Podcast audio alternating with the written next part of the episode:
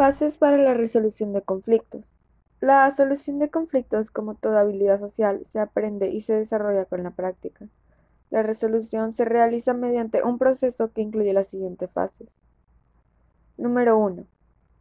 Descripción del problema y valoración de su identidad. Para solucionar el problema es necesario describir en papel la situación conflictiva que implica. Asimismo, se debe valorar el grado de incomodidad que genera tratando de explicar por qué se produce tal intensidad en el conflicto. Número 2. Especificación del problema. Detallar los componentes de la situación y las respuestas ante ella. Puede ser de mucha utilidad el análisis de los elementos constituyentes de un conflicto que se han descrito en la página 94 del libro de OPB.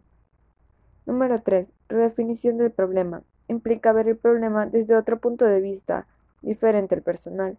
Es indispensable buscar información objetiva y cambiar cualquier dato que no se relacione con la situación problema.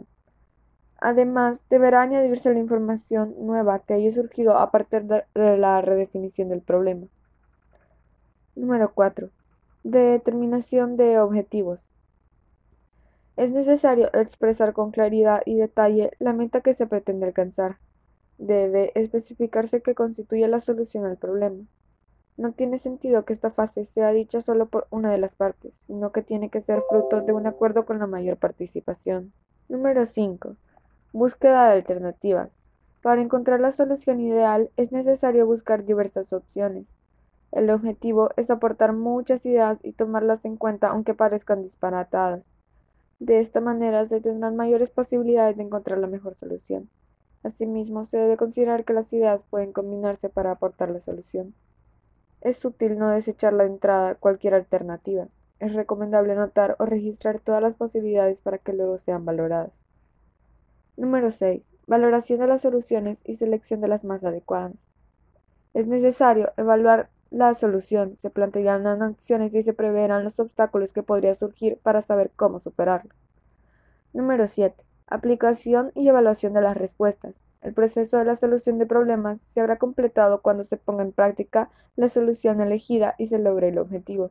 Sin embargo, es necesario verificar que los procesos se desarrollen según lo previsto para alcanzar los objetivos planteados. Un ejemplo podría ser un problema entre dos personas en el colegio y que necesiten saber cómo arreglar el problema correctamente. Deberían de buscar estos pasos y seguirlos para que todo salga bien y no pasarse a más y terminar el problema bien, sin peleas ni nada de eso. Y así también pueden buscar ayuda profesional para que esto salga bien.